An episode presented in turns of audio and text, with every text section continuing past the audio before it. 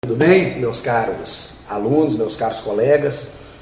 É, eu sei que é um momento complicado para todos nós, né? Para melhor ajudá-los e servi-los, a gente está fazendo aqui essa série de gravações, né? É, de aulas que seriam dadas em momentos normais. Tá? Então, bom proveito aí desse assunto que é extremamente relevante para o Enem, que é a Baixa Idade Média. Né? O período medieval está dividido em duas partes, a Alta e a Baixa Idade Média, sendo que a Alta Idade Média já foi vista né, no extensivo manhã. É, na segunda-feira passada eu fiz uma revisão dela, né, por meio do Zoom, e agora a gente vai dar continuidade a essa matéria. A gente vai falar da Baixa Idade Média, que é o período de crise né, do, do sistema feudal. Bom, e é uma parte bem mais complicada do que a Alta Idade Média. A Alta Idade Média ela é tranquila. É, ela é bem mais tranquila do que essa parte aqui que é bem mais complicado e que, portanto, exige um nível né, de comprometimento e é, concentração maior. Se você me perguntar qual das duas partes o Enem cobra mais, é, todas as duas são cobradas de igual maneira. Né? Não, não há uma prioridade em cobrar a alta idade média e nem uma prioridade em cobrar a baixa idade média. É, todas caem de maneira é, igual. Né? com muita frequência, porque a Idade Média, como um todo, né, tanto a alta quanto a baixa, é um assunto muito cobrado Enem. Né? Até hoje foram identificadas por mim aí 22 questões é, na prova. Então, quer dizer, um número bem considerável de questões né, e muito frequente na prova. Portanto, esse tema ele tem que ser tratado com mais carinho do que todos os outros temas históricos, inclusive quando envolve o Brasil. Então, dos temas históricos, é, pelo menos na pesquisa feita por mim até agora, né, pelo menos do que eu vi das provas desde o ano 2000 até agora, a Idade Média é o tema que mais caiu em relação a todos os outros temas da história, independente se é geral ou Brasil, tá bom? Então vamos lá. É, como é que a gente pode explicar o início da crise feudal?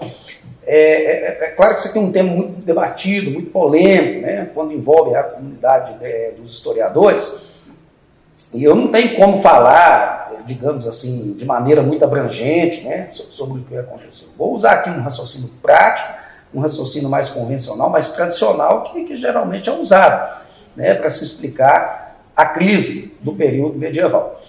Então, tudo começa com crescimento demográfico.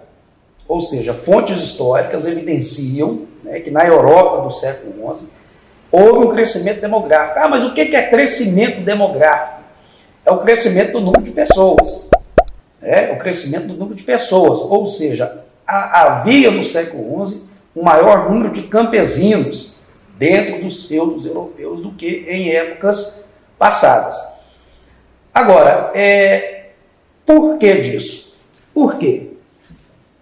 Que de repente, no século XI, a população europeia ela estava maior do que antes. É, porque é evidenciado através das fontes históricas esse crescimento demográfico? Bom, há muitas explicações. A mais tradicional delas, né, e a mais comumente cobrada, é essa que eu vou dizer. O que, que os historiadores argumentam? Que durante muito tempo, né, pela população camponesa, pelos campesinos, viverem de maneira isolada dentro dos feudos, isso os protegeu contra muitas epidemias né? e outras moléstias ali do período. Então, quando você tem uma população que vive isolada, né, a tendência é de que ela não se adoeça. Né? À toa aí que as autoridades, né, sobretudo as autoridades da saúde, têm insistido aí no chamado isolamento social como uma forma de combater essa pandemia que parou o mundo. E aí você pode fazer uma relação direta com o que acontecia lá na Idade Média. Né? Ou, ou seja, esse argumento de que os medievos viveram isolados em seus feudos durante muito tempo, ele fez com que a população campesina ficasse protegida né, de muitas doenças. E com o tempo ela foi crescendo, até que no, no século XI há nos feudos europeus uma população muito grande, né, até maior do que se deveria se você for olhar as capacidades de produção agrícola ali. E isso é um problema. Tá? Esse crescimento demográfico do século XI, esse excesso de pessoas dentro do, dos feudos é um problema. Porque gera uma desproporção de grãos e pessoas. Como assim? Ou, ou seja, é, há mais pessoas do que grãos para alimentá-los. É um problema muito visível né, no século XI, na Idade Média. É um problema muito evidenciado pelas fontes. Então, é, é, o senhor feudal, os próprios campesinos, diante desse problema da falta de grãos para muitas pessoas, né, que existiam nos feudos naquela época, é, coloca-se aí um desafio: como aumentar a, a quantidade de grãos para alimentar todos, né, de uma forma pelo menos razoável? Bom, o senhor feudal ele começa a tomar algumas providências, juntamente com alguns servos ali. Né? A primeira providência mais simples de todas, né, e eu diria que ela é muito cruel, ela foi muito cruel com esses campesinos, foi a expulsão de muitos camponeses do feudo.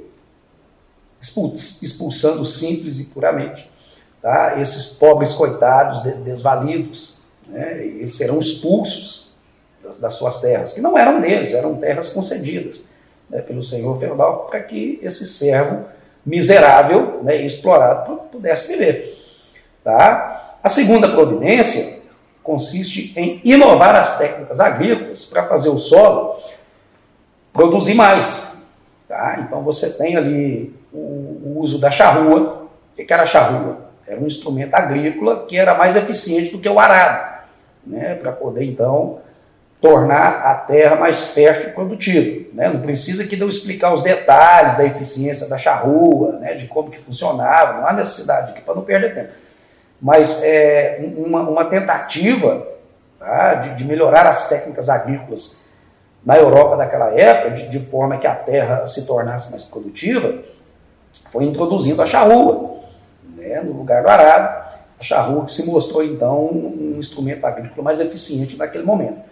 Bom, usar o cavalo ao invés de usar o, o, o boi para puxar o arado. Né? Lembrando que o cavalo, é, quando trabalha com arado, ele tem quase que a mesma força, se não tiver a mesma força do boi para puxar o arado, ele tem quase que a mesma força, só que ele puxa uma velocidade muito maior, né? facilitando ali, agilizando, é, diminuindo o tempo, o tempo ali de trabalho agrícola, que era muito pesado, e que é muito pesado. Né? Trabalhar com terra, trabalhar com agricultura é muito pesado. Então, se você ficar demais ali, é, se desgastando, né, é pior para o trabalhador. Tá certo? E uma técnica muito usada, que até hoje é, é uma técnica comum em muitos lugares, é a técnica de rotação de campos. Que, que é isso? Você intercala culturas né, em intervalos de tempo.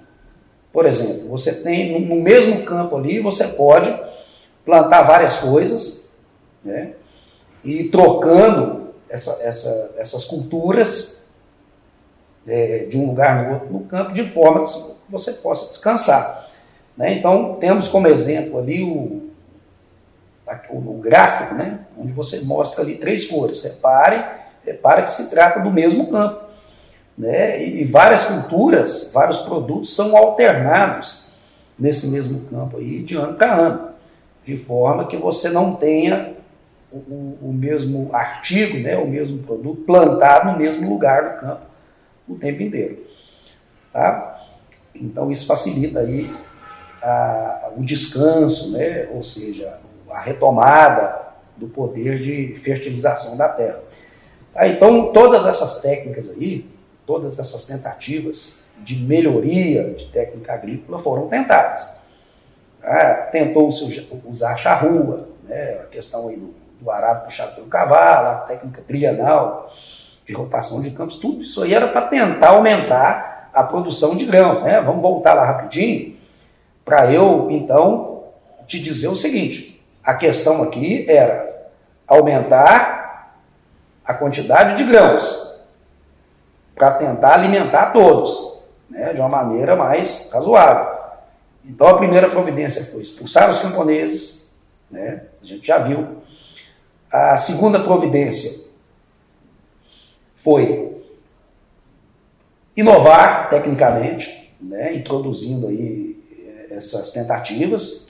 Então, Menezes, o que eu venho explicando é que tudo isso que eu falei até agora, a expulsão dos camponeses do campo, é, a, a introdução dessas novas técnicas para fazer a terra render mais, né, produzir mais, todas elas foram importantes, ajudaram ali na situação né, desesperadora, eh, de falta de grãos para alimentar todos, mas não foram suficientes tá, para resolver aquela realidade. Então partiu-se para uma tentativa radical de resolução do problema. Né? E que tentativa é essa? E essa tentativa, essa terceira providência, ela vai causar muito problema.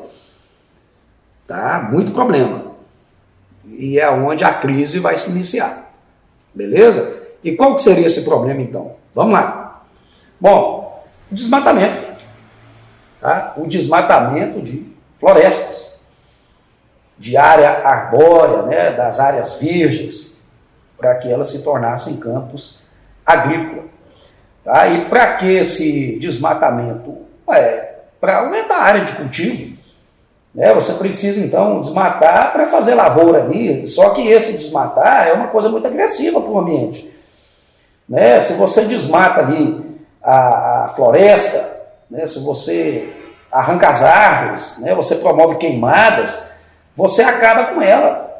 Né? E você cria problemas no clima de maneira geral. É isso que acontece. Tá? Você cria um problema muito grande. Tá? Não é à toa que hoje a gente tem aí é, uma série de irregularidades no clima devido à agressão que muitos promovem na natureza. Né? O que vai acontecer com o Brasil, por exemplo, se a Amazônia continuar a ser agredida da forma que está. Né? A gente vai reparar toda uma mudança no clima aí.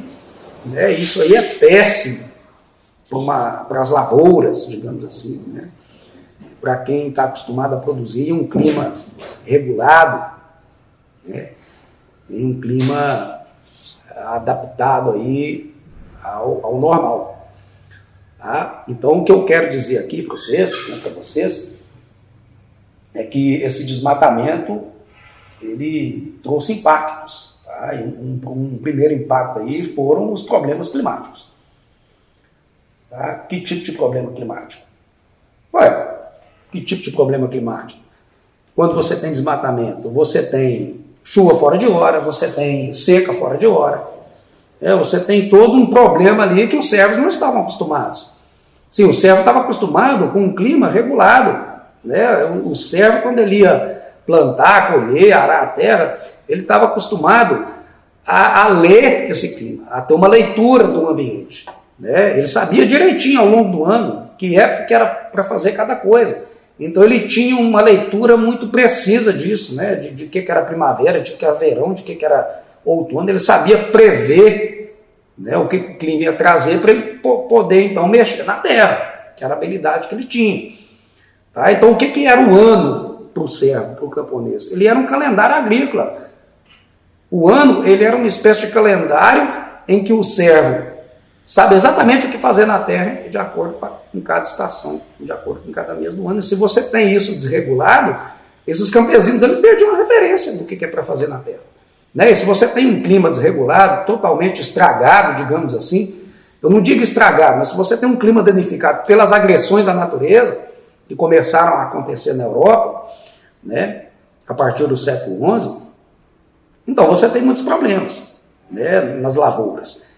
E um problema muito grande né, que a danificação das lavouras trazem é a fome.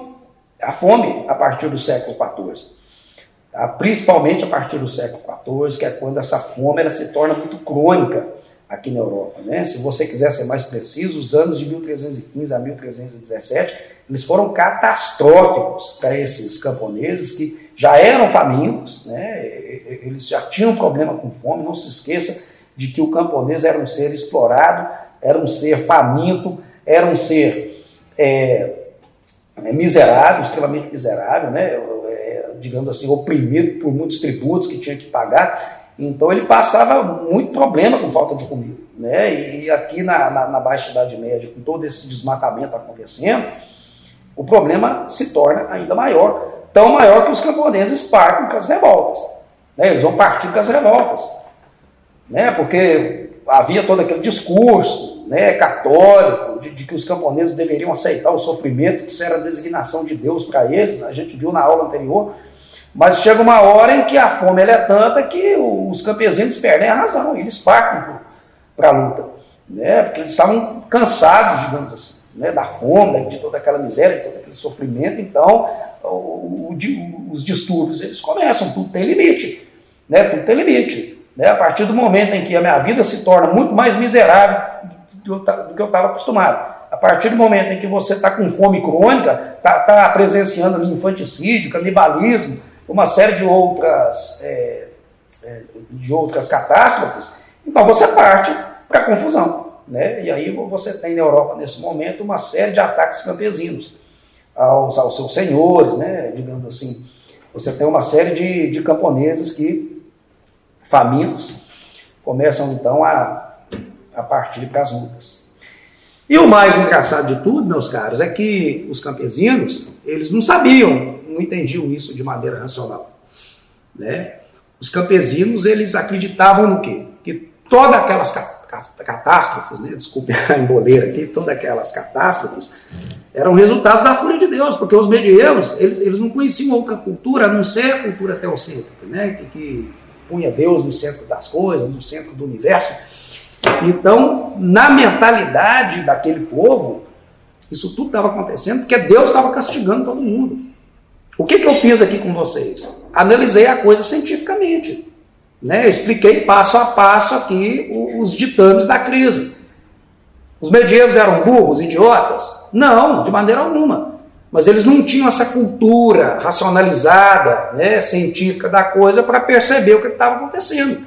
O que estava causando tudo aquilo ali? O desmatamento, que agride o clima, tá? e esse clima ele vai então arruinar as lavouras, esse, esse clima desregulado ele vai arruinar as lavouras, vai arruinar o trabalho dos camponeses, né? e uma fome que já existia passa a ser pior do que era, e os camponeses então perdem ali, o, digamos assim, a racionalidade da coisa e partem para a confusão. Né? Eu falei para vocês, não tem limite.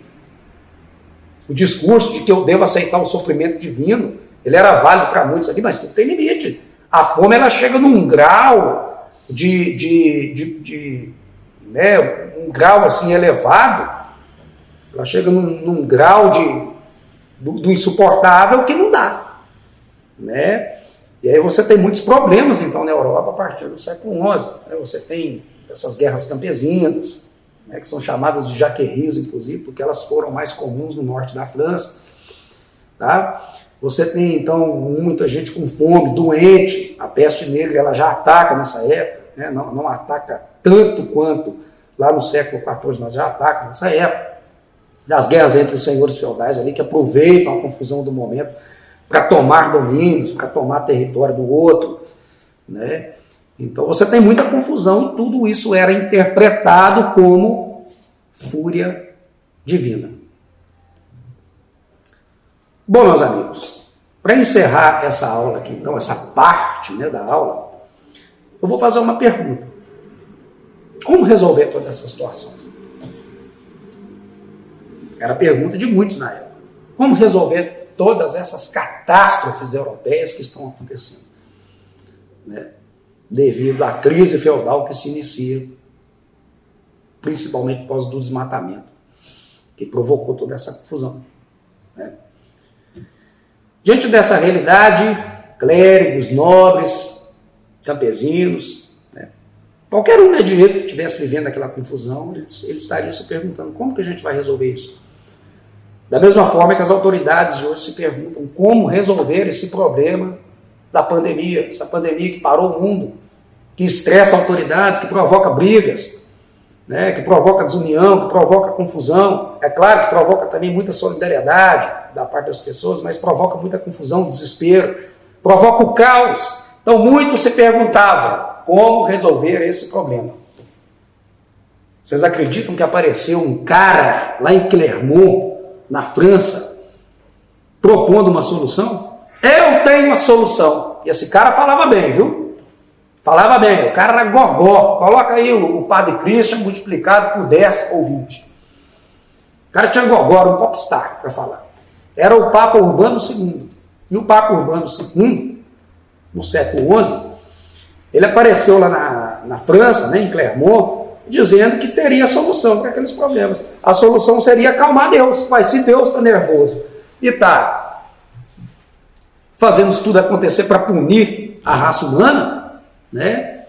Então, eu tenho a solução.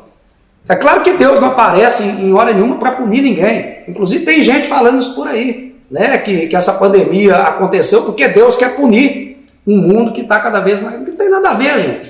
Era um problema científico, patológico. No caso aqui, eu fiz toda uma análise científica do que levou à confusão. Tá? Então, esse Papa, ele disse o seguinte, ó, o que a gente tem que agradar a Deus. Agora, como agradar a Deus? A gente tem que tomar dos muçulmanos, né, dos islâmicos, dos árabes ou, ou dos sarracenos, ou dos infiéis, como diziam lá na época, as terras que são nossas por direito. É isso que a gente tem que fazer. Todos vocês, nobres, plebeus, todos aqueles que, em nome de Cristo, querem o perdão dele, querem o perdão dos pecados, querem a salvação da alma, todos vocês que querem se livrar de todo esse caos e agradar a Deus para ver se tudo isso para, todos vocês devem então se empenhar numa guerra contra esses infiéis. A guerra em nome da cruz. E é nesse instante é que nascem as cruzadas, elas estão nesse contexto aí tá? incentivadas pelo Papa Urbano II e por toda a cúpula católica, e que vai envolver toda a nobreza europeia em nome da fé cristã, tá? com o propósito aí de acalmar Deus, de acalmar a fúria divina e trazer a paz à Europa de novo. Quem dera se fosse só isso, né? Mas a princípio o discurso era esse, ok? Muito obrigado. Vai tomar café, vai tomar água, vai no banheiro. Te espero aqui, hein? Não vai me deixar sozinho aqui falando, não. Até mais.